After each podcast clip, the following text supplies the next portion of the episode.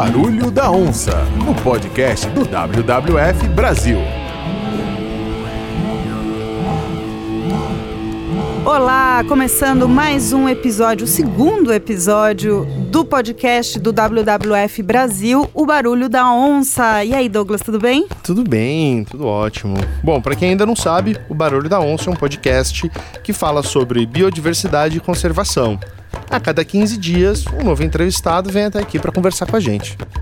Neste episódio a gente vai ter entrevista, vai ter mais um monte de coisinha legal, né, Douglas? É, nós temos dois quadros fixos aqui no programa que são o On Sabia, que a gente detalha um pouco mais de algum termo técnico que possa surgir durante a entrevista, e também tem o Esturra que eu te escuto, que é o seu momento de participar aqui com a gente e mandar sua pergunta, sua dúvida sobre conservação e biodiversidade. Eu sou Paulina Chamorro, jornalista, vou acompanhar vocês nesse episódio. E eu sou Douglas Santos, jornalista da equipe de comunicação do WWF Brasil. Barulho da Onça. Bom, e hoje, neste episódio, estamos recebendo o biólogo analista de conservação do programa Mata Atlântica do WWF Brasil, Felipe Feliciani. Tudo bem, Felipe? Oi, Paulina, tudo bom? Que bom estar aqui com vocês. Joia, segundo episódio, mais uma participação, mas hoje é bem especial. A gente vai falar muito sobre os trabalhos do WWF Brasil relacionados com onça e também, claro, com Mata Atlântica. Vamos começar então contando por que onças, né? Por que agora é, desenvolver esse projeto associado com um ecossistema, associado com um bioma? É muito interessante que a gente, muito importante que a gente olhe para a onça como um símbolo de resistência na Mata Atlântica, né? É um bicho super ameaçado. A Mata Atlântica é o primeiro bioma do mundo que corre risco de perder o seu maior predador. Isso é muito sério. É, quando a gente fala em savanas africanas, é, os tigres da Ásia, qualquer que seja é, o lugar que a gente está falando do mundo, é, a Mata Atlântica é o primeiro que corre esse risco. E se perder um predador hoje, com uma pequena quantidade do predador, a gente já colhe uma série de efeitos negativos. Imagina você então perder esse predador o impacto que pode causar, né? É, olhando para isso, o WWF Brasil, quando é, foi desenhar a estratégia do seu programa Mata Atlântica, elegeu a onça pintada como nossa espécie prioritária. A gente tem também essa informação, né? Essa de que quando a onça pintada está num determinado ambiente, aquele ambiente está saudável. Então a gente chama a onça pintada de espécie guarda-chuva, porque ela está acima e o que está abaixo dela estaria numa boa condição de conservação. Então, pensando nisso, também é uma estratégia de que trabalhando a alça pintada existirão reflexos em todas as outras espécies da cadeia. É uma interdependência mesmo. Total, total. Uma interdependência entre essa espécie tão importante, tão emblemática, que conecta um continente inteiro, que conecta né, tempos, conecta eras, né, já que ela teve em momentos da colonização indígena, é, dos momentos dos Incas, dos Maias na, na, América Central e até hoje ela ainda resiste aqui no nosso bioma e em todos os outros países aí. Há quanto tempo que é, vem sendo já desenvolvido com esse olhar, com esse foco na onça pintada? O WWF Brasil no programa Mata Atlântica já tem trabalhado há mais de 7, 8 anos já, apoiando principalmente ações lá no entorno do Parque Nacional do Iguaçu. E recentemente agora a gente tem ampliado um pouco, é, a gente conseguiu trazer mais recursos, mais parceiros. Então a gente trabalha tanto na região do Parque Nacional do Iguaçu, quanto na região do Parque Estadual do Turvo, no Rio Grande do Sul, é, esses dois parques eles formam uma região muito importante para a gente, que é o corredor trinacional. Então a gente começa lá na, no Parque Estadual do Turvo, que está na beira do Rio Uruguai. Então do outro lado do Rio Uruguai já é a Argentina, onde existe uma população super importante de onça pintada em Mata Atlântica. E esse corredor se estende por toda a divisa do Brasil, Argentina, até chegar na divisa com o Paraguai também. E aí a gente vai ter o Parque Nacional do Iguaçu, o Parque do Iguaçu argentino e super um trabalho super legal que a gente faz de forma trinacional ali. Então a gente tem essas duas unidades de conservação brasileiras que são super importantes. E além disso, a gente tem em Serra do Mar, que é outra área prioritária do Brasil, um trabalho sendo feito principalmente no norte do Paraná e no sul de São Paulo. Tem um grande mosaico de unidades de conservação ali de parques, onde existe ainda uma população viável de, de onça pintada em Mata Atlântica. Então a gente vem trabalhando para conseguir é, aumentar essa população e dar melhores condições, principalmente nessas, nesses três parques, nessas duas ecorregiões que a gente chama. Você comentou da, ali na região trinacional. A onça não vê fronteira, né? É, a onça ela atravessa o rio ali, é um rio grande. Como que é essa relação de monitoramento numa região de fronteira entre países? Como que se dá essa relação? Quando o trabalho se tornou conjunto entre os países, os resultados foram muito mais positivos. É, num exemplo disso que você falou, há cerca de um ano atrás, um macho de onça pintada foi capturado no, no Parque Nacional do Iguaçu, se colocou um rádio colar nele e se avaliou o deslocamento dele durante alguns meses. E ele cruzou o rio Iguaçu várias vezes. É, a onça pintada é uma espécie que nada super bem e ele cruzou para a Argentina, voltou para o Brasil, foi para a Argentina, para o Brasil várias vezes. Caramba, e o Rio Iguaçu é, é São, grande? Inclusive lá no Parque Estadual do Turvo também, é, tem o Rio Uruguai que eu citei, e as onças que estão no turvo também são as mesmas que estão do lado argentino. Né? São animais que é, sabem, é, entendem, é, conseguem ler a natureza e conseguem entender quando o rio está mais baixo, quando se permite andar em áreas mais fundas, quando a correnteza está mais amigável para cruzar. E realmente, para eles não tem, não tem passaporte, não tem fronteira, não tem alfândega, não tem nada. Então vocês trabalham com dados únicos no caso desse isso, corredor. É, é, o mesmo número de indivíduos que vocês trabalham, isso, não é que a Argentina puxa mais. Não. É porque o legal é assim, a onça pintada, ela tem uma característica de ser única, né? Então, num registro fotográfico, de uma armadilha fotográfica, você consegue individualizar o animal. Um animal que é registrado do lado argentino, quando ele é registrado do lado brasileiro, você consegue comparar as fotos e falar, putz, ó, ele cruzou. Então, além desses que são monitorados por rádio colar, também tem esses que caem nas câmeras é, dos dois lados, aí gerando assim uma informação de que a gente realmente sabe que esse, que esse esforço conjunto vale a pena, até para a gente ter um número geral, um número total de população na região, uhum. né? Se padronizar uma metodologia de campo, então porque antes ah, alguns fizeram 20 dias de campo, outros fizeram 40 dias de campo, né? Um exemplo, né? Não tô não é realmente a metodologia que o pessoal usa. Mas aí já muda, né? Porque o esforço que teve de campo em um e no outro é diferente. Então hoje, como eles fazem tudo de forma integrada, é, o trabalho, o artigo que sai depois, os resultados que saem depois, eles são muito mais é, efetivos para a gente olhar a população como um todo num território que é transfronteiriço. E a gente está falando de áreas grandes, né? Esses três pontos focais de trabalho do WWF Brasil, né? Essa região do norte do Paraná e sul de São Paulo, uma característica ali é um caldeirão de biodiversidade, né? Então deve ser um estágio de floresta e de conservação muito importante para a espécie, Felipe. Sim, sim. É uma das, das regiões de Mata Atlântica assim, mais incríveis que a gente ainda vai ter no território brasileiro é, no meio de duas metrópoles. Então a gente está um pouquinho para baixo de São Paulo, um pouquinho para cima de Curitiba. Então a gente está entre duas grandes capitais, mas um território incrível de muitas unidades de conservação, parques estaduais, mais parques estaduais em São Paulo e alguns parques nacionais em, é, no Paraná, aonde a gente ainda consegue ter registros de onça pintada, de anta, de cateto, é, uma enormidade de espécies de aves, então assim, muita coisa, um lugar, como você falou mesmo, um caldeirão de biodiversidade, nessa, nesse bioma que é um dos mais biodiversos do mundo, né? E é onde vive boa parte da população brasileira, né? É, sim. Boa parte da população brasileira, boa parte do PIB brasileiro é gerado nesse bioma. É, a gente tem mais de 140 milhões de pessoas vivendo em Mata Atlântica. Né? Se a gente pensar que a Mata Atlântica se estende até o Nordeste, então a gente vai ter cidades como é, Florianópolis, Curitiba, São Paulo, Rio de Janeiro, Salvador, né, e outras capitais. Fortaleza ainda estaria em área de Mata Atlântica, apesar de ainda muito fragmentada na região Nordeste. Mas assim, mais de 140 milhões de pessoas, mais de 70% do PIB nacional gerado nesse território. E ainda assim a gente precisa olhar para essas florestas com a importância que elas têm para esses territórios, né? Se a gente for pensar no impacto de uma população desse tamanho no território, a gente precisa pensar que a gente vai ter muita poluição de ar, muita poluição de água, é, muita pressão em cima das florestas ali, do ponto de vista de expansão imobiliária e tudo mais. Mas ainda assim, essas florestas são responsáveis por a gente ter é, água de qualidade nas nossas torneiras, por a gente ter um pouco de assim, é, pureza no ar, porque elas sim conseguem purificar o que a poluição gira e tudo mais. Então a gente trabalhar em Mata Atlântica é um grande desafio, mas também é uma grande oportunidade, porque as pessoas estão próximas desse território, né? Então também é assim, é, a gente falar sobre isso também tem esse convite. Pô, vem aqui, ó, você não é longe da sua casa.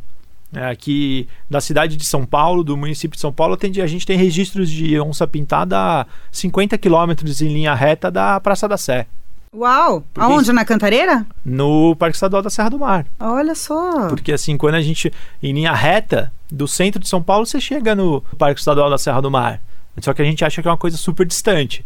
Então a gente também tem que olhar para isso e saber que vivemos num país em que precisamos aprender a viver em harmonia, assim, não é? E de forma compartilhada. Legal. No primeiro episódio, né, no episódio de estreia do Barulho da Onça, o grande especialista o Ronaldo, né, estava aqui com a gente e a gente falou muito do porquê, né, falar de Mata Atlântica e falamos um pouco das ameaças hoje, né? Como é que o WWF Brasil vê, quais seriam para vocês, né, as principais ameaças hoje para esses 300 indivíduos? Enfim, como, quais, quais seriam as ameaças para vocês?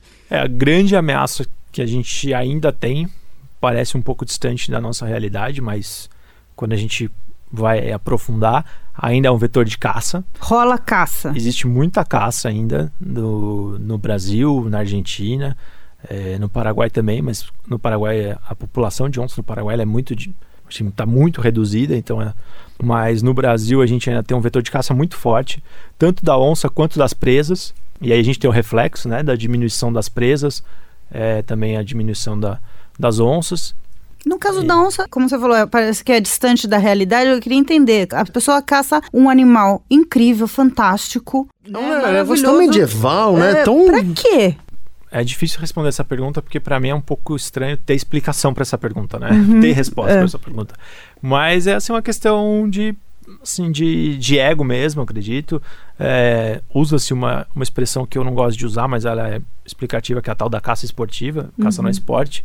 Existe um turismo relacionado à caça, então existem muitas pessoas de fora dessas, de longe dessas regiões que se deslocam até lá para caça para cometer um crime, né? Tem que deixar claro isso que a pessoa não tá praticando esporte, ela tá cometendo um crime, ela tá movimentando é. uma rede criminosa e com todos os prejuízos que a gente sabe que uma rede criminosa acarreta tanto para a economia quanto para a sociedade de uma forma geral. É um crime. E também tem um vetor que é muito interessante da gente colocar, que é a caça de retaliação. Então, grande parte dos parques brasileiros são vizinhos de áreas de produção pecuária. Uhum e eventualmente alguma dessas espécies, principalmente as onças pintadas e as onças pardas, saem das áreas florestadas, muitas vezes inclusive empurradas pela ausência de presas na área de floresta, elas saem para caçar em áreas de e acabam encontrando rebanhos. Uhum. E aí o proprietário do rebanho, ao perder um ou outro indivíduo do rebanho dele, acaba fazendo isso que a gente chama de caça de retaliação, que ele mata a onça para que ela não capture mais o, os animais do rebanho dele. O Ronaldo comentou, a gente vai falar em outras oportunidades, eu acredito, sobre essa questão de, né, a questão cultural da onça, assim, que as pessoas respeitam e elas realmente têm que entender a importância desse, desse animal, né? Como eu disse, ele conecta um continente. O WWF Brasil é parte de uma aliança continental para a conservação de jaguares, que envolve 17 países olhando, trabalhando em parceria com a ONU, em parceria com várias outras, com a Pantera, que é uma outra instituição que trabalha também em caráter continental, né, no, no território, olhando para uma estratégia de conservação que conecte desde o México até ali o Brasil, olhando para essa espécie, demonstrando o quanto ela é importante. É, através dessa aliança, a gente conseguiu transformar a onça pintada em uma espécie prioritária da rede internacional WWF. Foi a primeira espécie terrestre é, fora das, da Ásia ou da África que foi considerada prioritária. Isso é, apoia para a gente trazer mais recursos, para a gente trazer mais visibilidade para a conservação da espécie. É, e a gente está conseguindo trazer de novo assim, ó, pessoal, não, ela é importante, ela pode ser benéfica para a sua, sua região, ela pode trazer um monte de coisa legal para cá, para que a gente consiga tirar um pouco é, esse, essa força desse vetor de caça. E a gente também não pode esquecer de falar da fragmentação da Mata Atlântica. Sim, claro. Porque a gente ainda tem essa questão super séria que é da fragmentação da Mata Atlântica. E que esse animal que é grande, precisa de grandes territórios. Como que a gente consegue ainda criar corredores para esses animais conseguirem se locomover com segurança. Então a gente também precisa olhar para a restauração da Mata Atlântica. É... Em termos de Mata Atlântica, assim, pelo que eu sei, tem um papel também fundamental que, que ajuda a viabilizar essa formação de corredores, né, desse caminho, né, por exemplo, para grandes mamíferos. Né? Questão, por exemplo, de apoio de propriedades particulares. Você pode também transformar isso em, em corredores, não pode? Sim, é, transformar em reservas privadas, reservas né? No privadas. Gente chama de RPPNs que são as reservas privadas do patrimônio natural, são super estratégicas quando a gente fala em conectividade.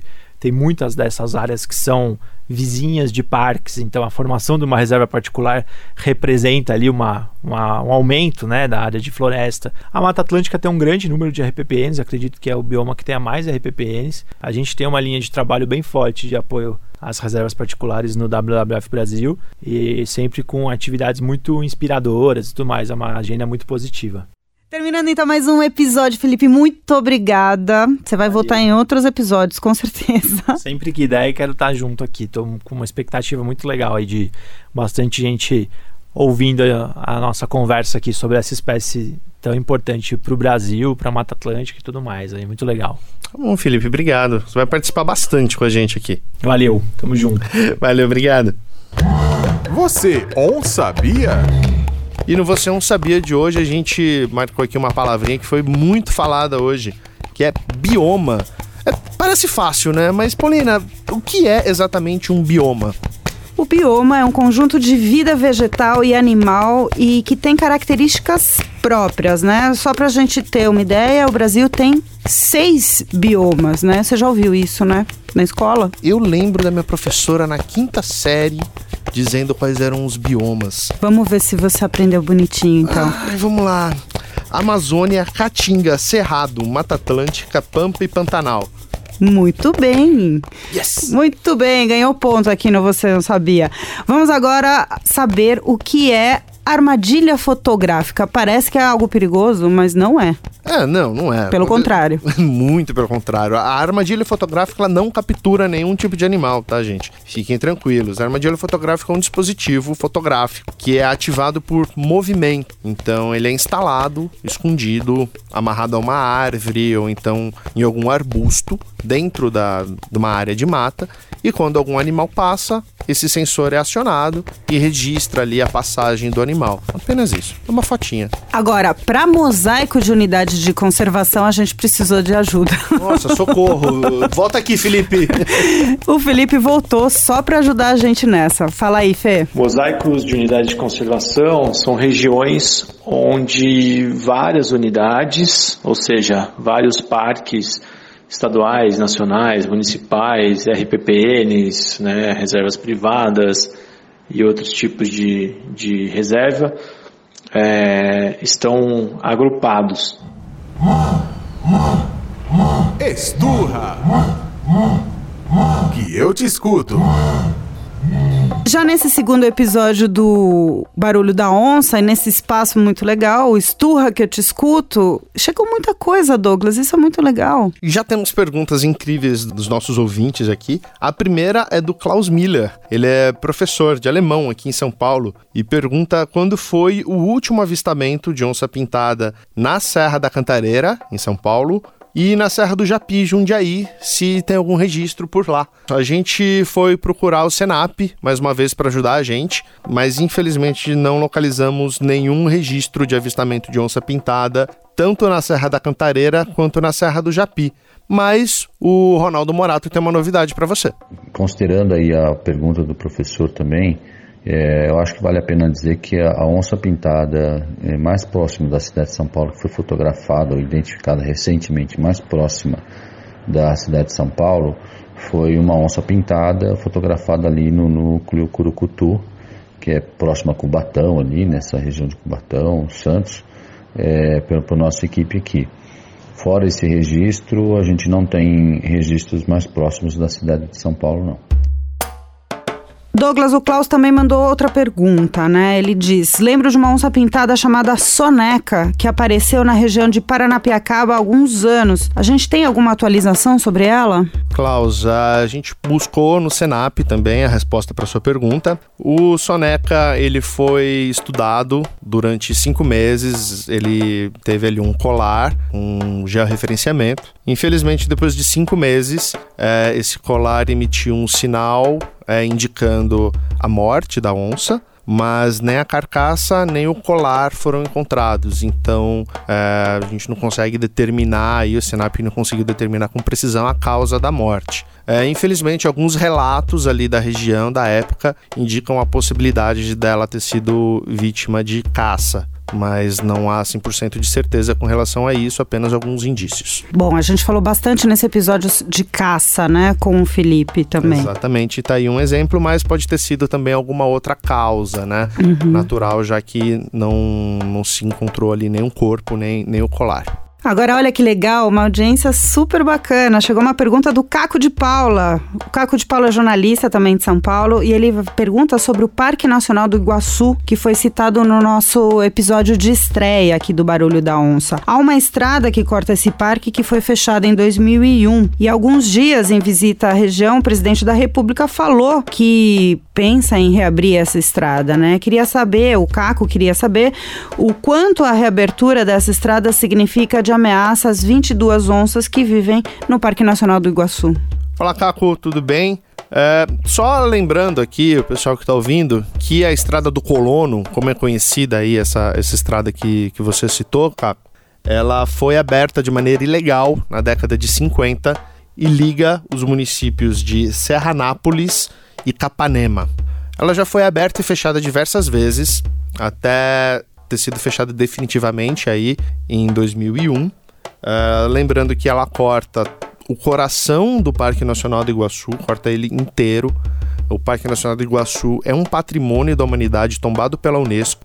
E sim, se essa estrada for reaberta, ela oferece um risco direto, não só para as onças, mas também para toda a biodiversidade do parque, já que é, você abre ali caminho para caçadores, que terão acesso é, facilitado ao coração do parque, ao interior do parque, é, mas também para traficantes de, de animais, que tem ali uma rota de fuga fácil para outros países. Tem mais pergunta, Paulina? Tem, tem a pergunta da Teresa Campos. Quanto tempo vive uma onça pintada na natureza, Douglas? Olha, a gente consultou o pessoal aqui do WWF e a, uma onça pintada vive em média de 12 a 15 anos na natureza. Muito legal. Então, se você quiser participar, mande também o seu esturro aqui pra gente. E você pode participar do Esturra que eu te escuto pelo e-mail barulhodaonça@wwf.org.br ou pelo WhatsApp 011 97266 8310. Arrasou. Barulho da Onça.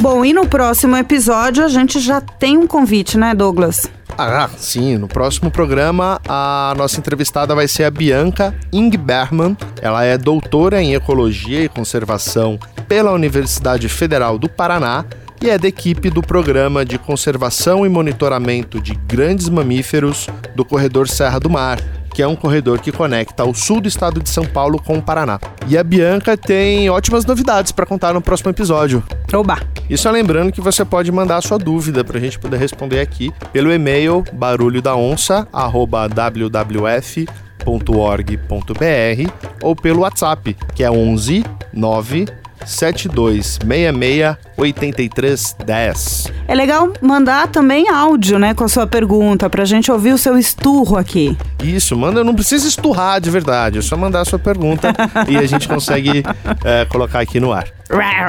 é isso, Até o próximo isso. episódio. Até mais.